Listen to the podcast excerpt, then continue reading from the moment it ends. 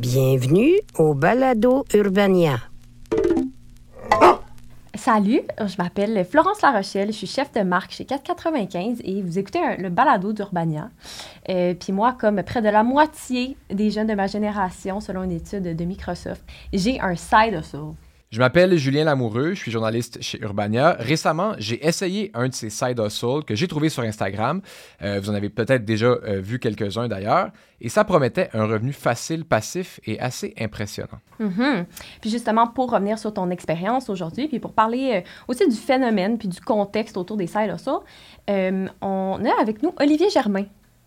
Oui, ben, bonjour à tous. Olivier, moi je suis professeur d'entrepreneuriat à l'école des sciences de la gestion de l'UCAM où je m'occupe, je suis titulaire de la chaire en entrepreneuriat, altérité et société. Donc heureux d'être avec vous. Là. Merci d'être là. Merci, d'être là. Ça a été difficile de trouver quelqu'un qui était euh, un peu connaisseur du sujet d'aujourd'hui, fait qu'on est très content de vous avoir avec nous. Vraiment, vraiment. Euh, Julien. Oui, Florence. Revenons un petit peu sur ton expérience, mm-hmm. toi, du side of ça. Qu'est-ce qui t'a le plus surpris là-dedans? Puis peux-tu en fait commencer par nous rappeler comment ça s'est passé puis qu'est-ce que tu as fait exactement?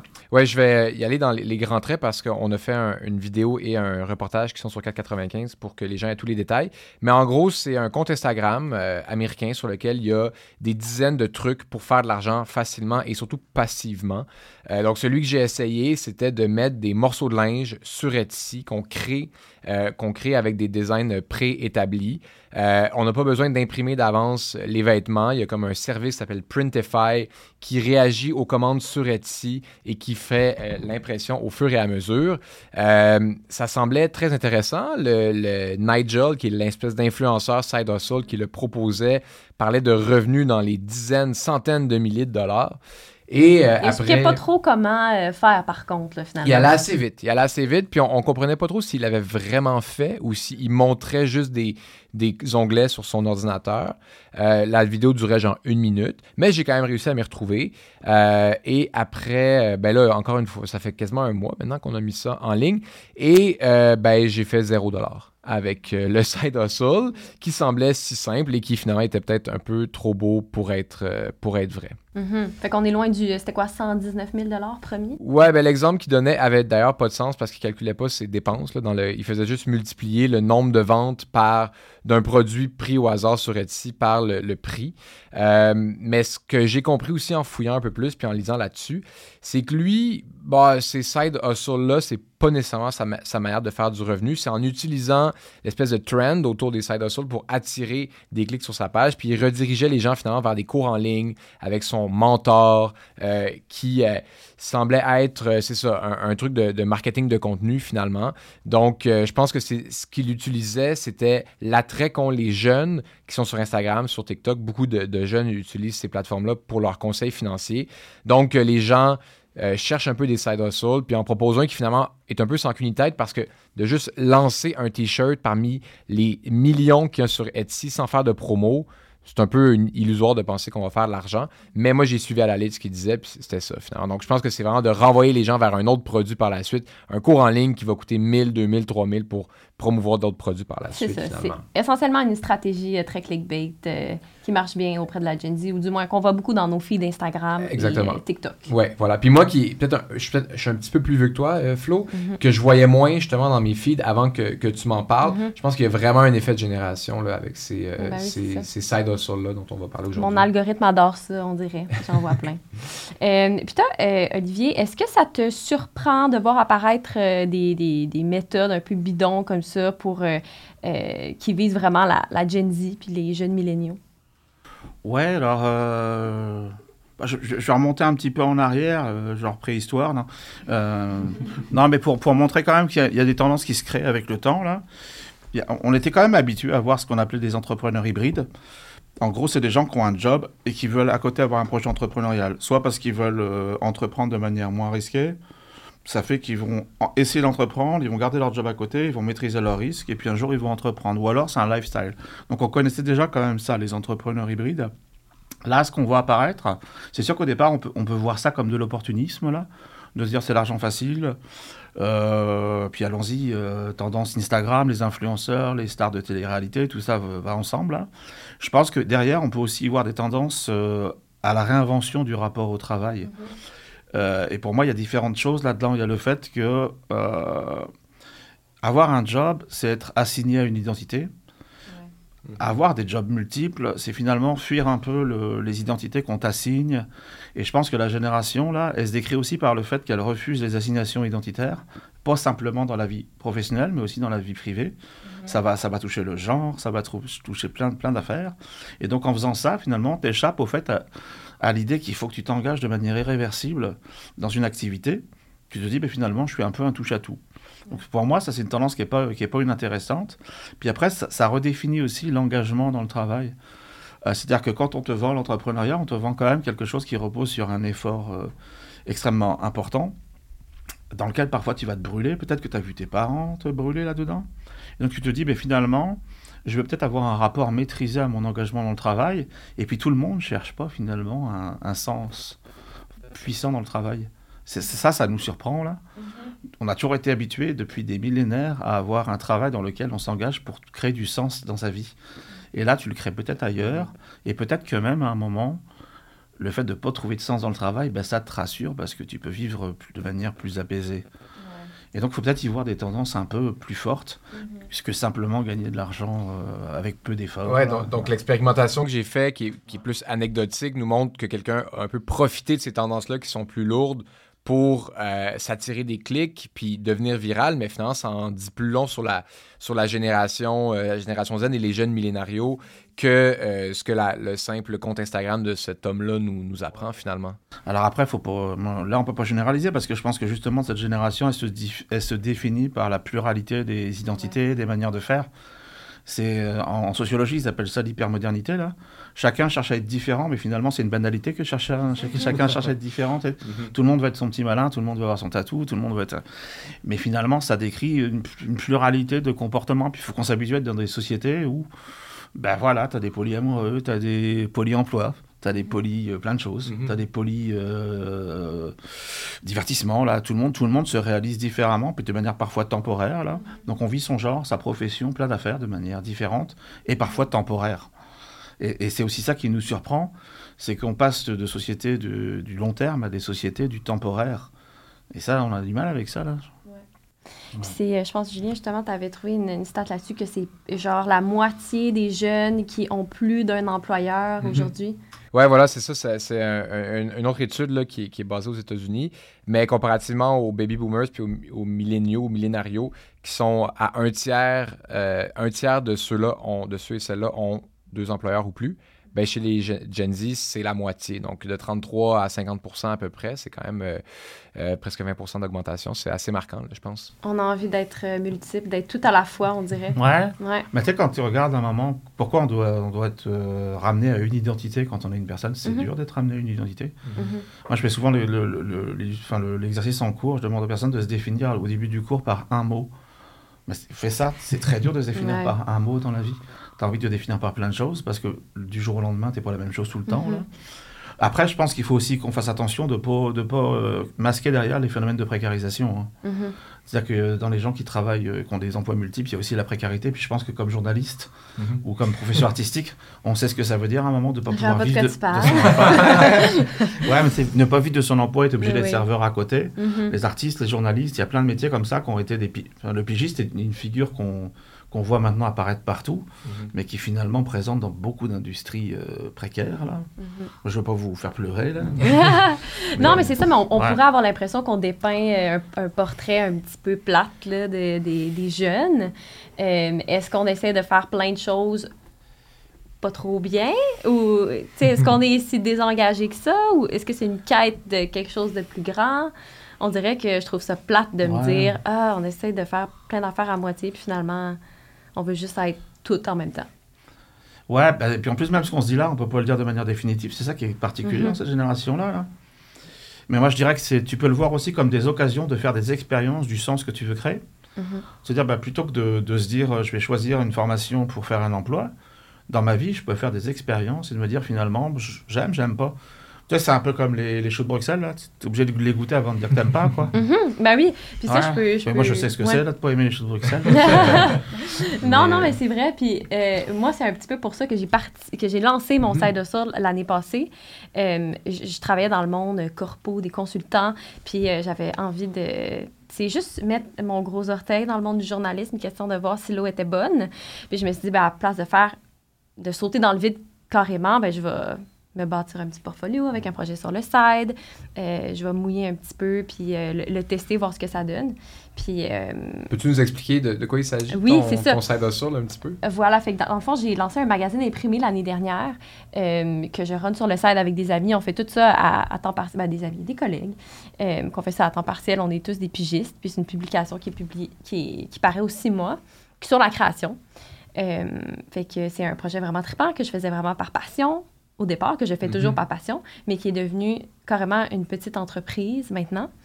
Euh, fait que je vis un peu le, le, le tranchant de ça. Tu sais, je, je, je commence à réaliser que c'était un plus gros engagement que qu'est-ce que je Mhm. pensais, puis que vu que j'ai pas eu envie que ça reste juste un petit projet sur le site, puis j'avais envie que ce soit sérieux, puis j'avais envie de m'investir, ben là, c'est... tu sais, On distribue dans les librairies, on, on- on fait des Mhm. ventes, ça demande beaucoup d'efforts logistiques. Fait que, tu sais, c'est comme... euh, c'est qu'un projet, finalement. Ben, je trouve que c'est un cas de figure intéressant parce que, en fait, tu sais, des gens qui, mettons, tricotent pour le plaisir puis qui commencent à le faire, euh, à avoir un compte Instagram pour vendre leur création. Moi, la question que je me pose, c'est est-ce que ces gens-là perdent plaisir à leur hobby en le professionnalisant? Toi, est-ce que ton intérêt pour la création puis pour le, le- ce dont parle le magazine est, comme teinté par le fait que tu as des responsabilités financières ou, de deadlines qui sont reliées à ça puis que c'est plus seulement un hobby? Dirais-tu que ça a changé un peu? Ça a flouté la ligne entre le, hobby puis le, side hustle? Ben, ben, je pense que oui. Euh, je sais pas d'où est-ce que ça vient. Euh, c'est ça, je pense que je suis pas un cas isolé. Beaucoup de mes amis se sont dit qu'ils avaient comme envie de commercialiser leur passion, puis que là, fallait que quand tu fais quelque chose de bien, c'est pas juste... Ça peut pas juste être ça, un passe-temps auquel tu prends plaisir. Il faut que ça devienne quelque chose de lucratif, euh, quelque chose qui te permet de te prouver, de te créer une identité. Il faut que tu le mettes sur les réseaux sociaux. faut que... Fait que, tu sais, ouais, j'ai- senti cette espèce de pression-là qui a embarqué euh, par-dessus tout le reste. Mais je continue à y prendre plaisir, définitivement. Mais c'est un plaisir euh, travaillant, mettons. Moi, je trouve ça fascinant parce que vous réinventez une manière de faire de l'entrepreneuriat d'une certaine manière, là. Vous dites à un moment, il faut que j'explore avant d'être sûr d'y aller vraiment. C'est-à-dire que je vais, faut que je mette un peu le doigt de pied dans l'eau avant de, savoir si j'ai envie d'y aller. Et puis, deuxième truc, c'est que je trouve qu'à un moment, c'est vachement difficile de faire la distinction entre une pratique amatrice et une pratique professionnelle. Mhm. C'est dur dans la vie. Tu te dis, ben, en même temps, c'est pas parce que j'aime la cuisine que je veux lancer un, un resto. Donc j'ai besoin d'expérimenter, de voir un peu pourquoi ma passion, est-ce que je vais la perdre en le faisant de manière professionnelle. Donc vous inventez des formes d'expérimentation qui permettent finalement de maîtriser un peu le risque, puis d'être un peu de manière progressive euh, dans le bain, là, plutôt que de sauter, euh, de faire un vieux plongeon et un gros plat. Là. Ben oui, puis, mais, puis ça fait les... Ça rend la, la frontière entre le, le travail et le plaisir et les passions très, très floues. Euh, est-ce que c'est à cause qu'on a eu... Est-ce qu'on a des modèles comme ça? C'est c'est- c'est les réseaux sociaux? C'est... Ouais, mais en même temps, tu vois, le... là, on réagit un peu en live, là.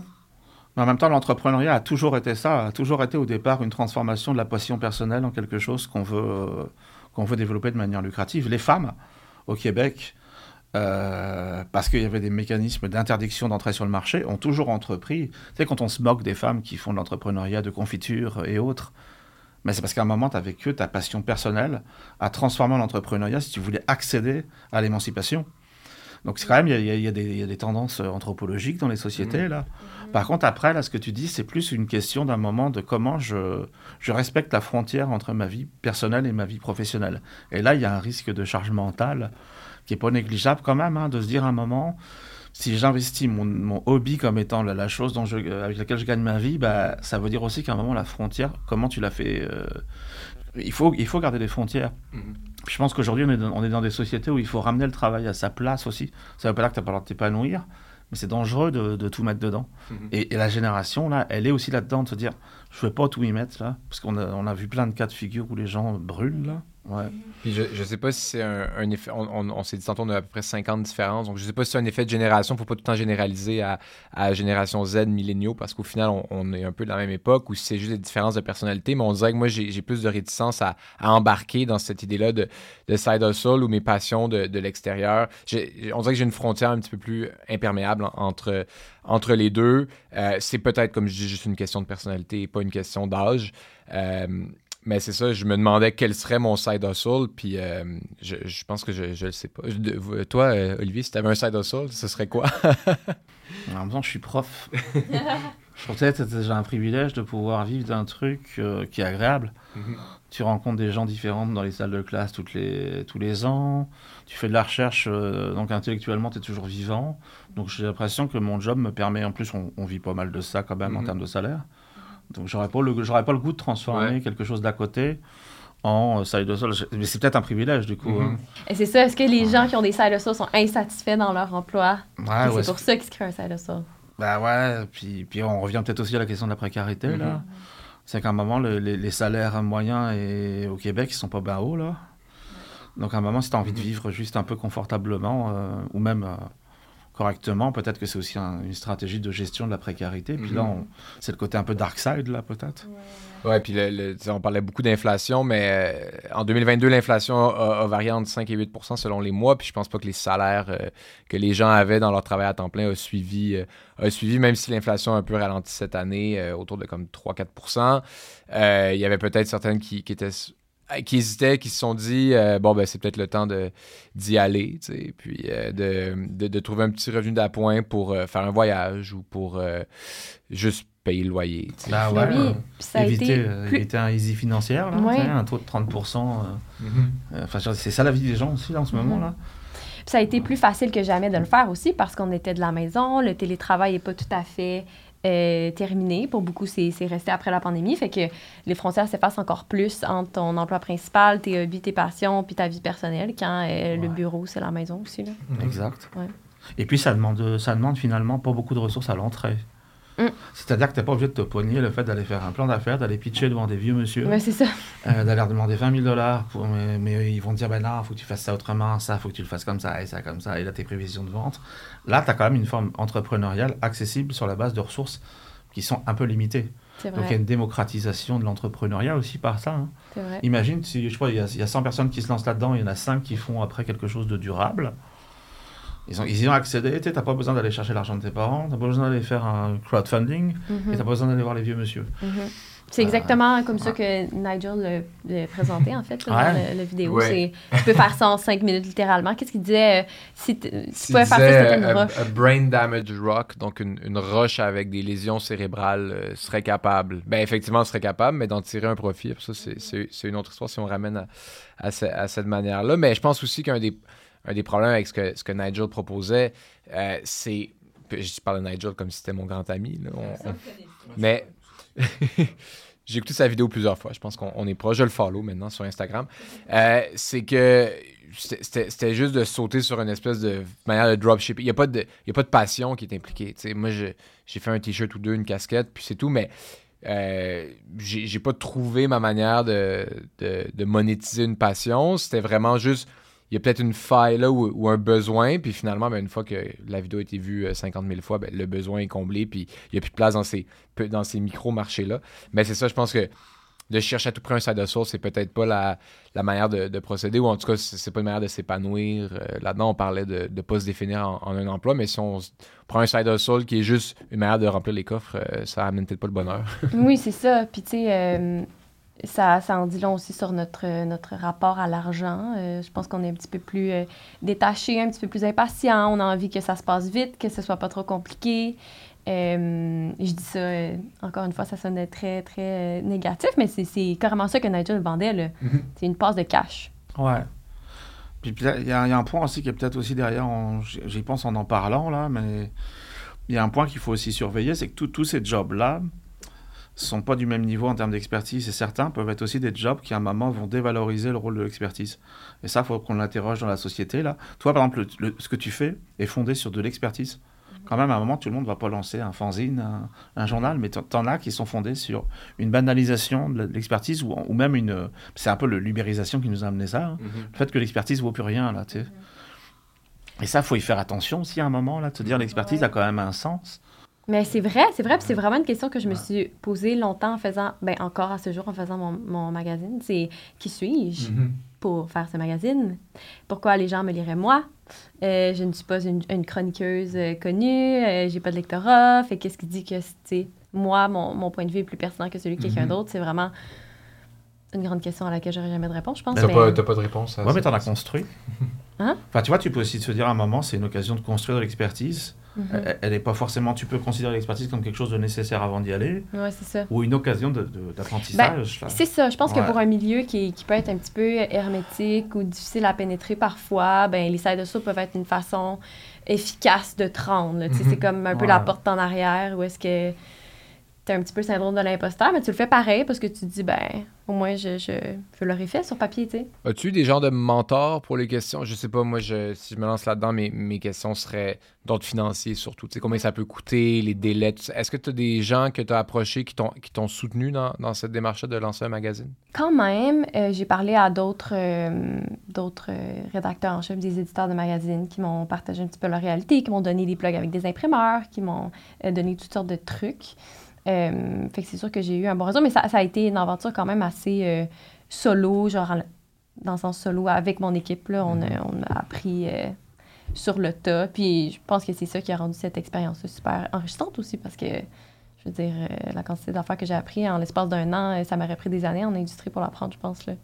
Mais c'est le fun de se dire que toi, c'est une zone d'exploration, d'expérimentation où il y a quand même des choses qui se déroulent. Là, faut pas mm-hmm. mettre tout c'est sûr que c'est peut-être pas la forme la plus, la plus éblouissante, là. Euh, mhm.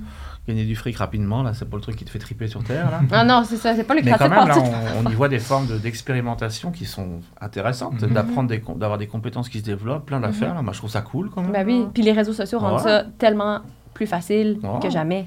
Tu sais, partager du contenu, vendre quelque chose en ligne, ça prend cinq minutes, là, c'est pas compliqué. Ben, Mais pas même le, je sais pas, un môme qui fait un t-shirt dans sa chambre, là, Enfin, il faut aussi être tolérant avec les gens. Là. Peut-être des mhm. gens qui se disent, bah, j'en tire quelque chose dans pour ma vie. Là. Mhm.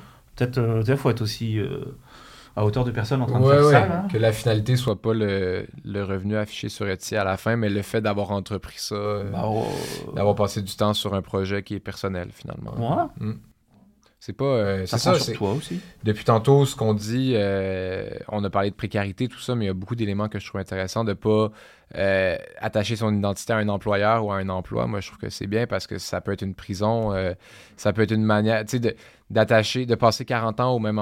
nos parents faisaient plus ça que, que, nous, là. Je pense à ma mère qui vient de prendre sa retraite après avoir travaillé dans la même école toute sa carrière depuis sa sortie de l'université. Puis je pense pas qu'elle était blasée ou quoi que ce soit. Tout ça, c'était dans un milieu qu'elle appréciait beaucoup, mais c'est plus des modèles qu'on a vraiment. Puis je pense que peut-être que ça prenait, ça mettait les gens un peu en prison de se forcer à rester dans une même place, à la place d'avoir le, pas le courage, mais l'envie de changer, puis les, modèles de changer aussi. Mais c'est une envie, je pense aussi, qui est créée dans le sens où euh, on est exposé constamment à la multitude, tu sais, c'est les réseaux sociaux. Euh, c'est, on voit constamment des réalités différentes des nôtres, là, fait que c'est difficile de ne pas avoir envie de, de se lancer.